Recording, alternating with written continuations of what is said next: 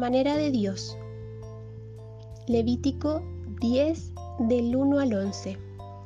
Nadab y Abiú, hijos de Aarón, tomaron cada uno su incensario y pusieron en ello fuego, sobre el cual pusieron incienso, y ofrecieron delante de Jehová fuego extraño, que él nunca les mandó.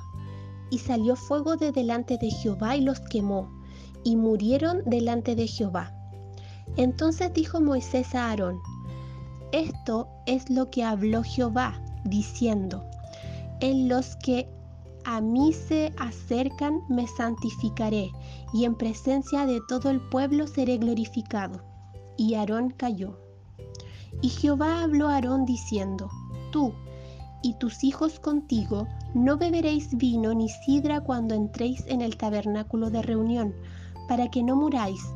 Estatuto perpetuo para vuestras generaciones, y para poder discernir entre lo santo y lo profano, y entre lo inmundo y lo limpio, y para enseñar a los hijos de Israel todos los estatutos que Jehová les ha dicho por medio de Moisés.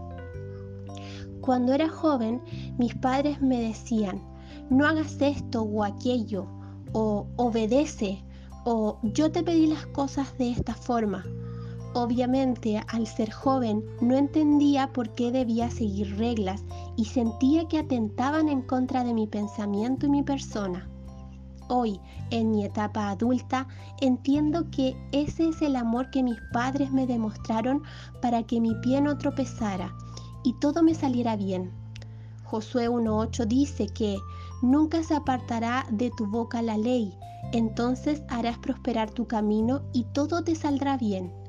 Y ese es el mismo amor que el Padre Celestial te muestra a ti y mostró a su pueblo elegido, Israel, aunque ellos lo desobedecieron. Nadab y Abiú eran hijos del sacerdote Aarón y se sintieron con la autoridad de desobedecer lo que Jehová les había ordenado en lo referente a ofrecer sacrificios. Después del debut, una tragedia. Después de su ordenación como sacerdotes, quizás pensaron que podrían hacer el trabajo sagrado sin la necesidad de ajustarse a la voluntad de Dios. Y ese error les costó la vida. El fuego de Jehová arrasó con ellos. Moisés había sido atraído por el fuego de Dios en la zarza que no se consumía, por el fuego de Dios en el monte sagrado, por el fuego de Dios que lo guiaba en la columna de noche, el fuego que consumió el holocausto en el capítulo anterior. Pero esta vez el fuego que lo atrajo no tenía nada que ver con algo del Señor. El fuego de Dios es también fuego consumidor exterminador. Al llegar al origen del fuego, tremenda sorpresa. Los dos hijos del sacerdote Aarón estaban muertos porque hicieron las cosas a su manera. Y a veces, casi siempre, nuestras maneras no son las maneras que el Señor quiere. A veces queremos servir y que el Señor nos dé bendición, pero ¿cómo está nuestra vida delante de Él? ¿Soy la típica cristiana dominguera? ¿Sigo viviendo en las concupiscencias de la carne? Alabo al Señor el domingo, pero llevo una vida que avergüenza al Padre de lunes a sábado. Los hijos del sacerdote Aarón hicieron las cosas a su manera y no les fue bien con ese concepto. Ocho veces en la versión Reina Valera revisada aparece este término. Dios es fuego consumidor.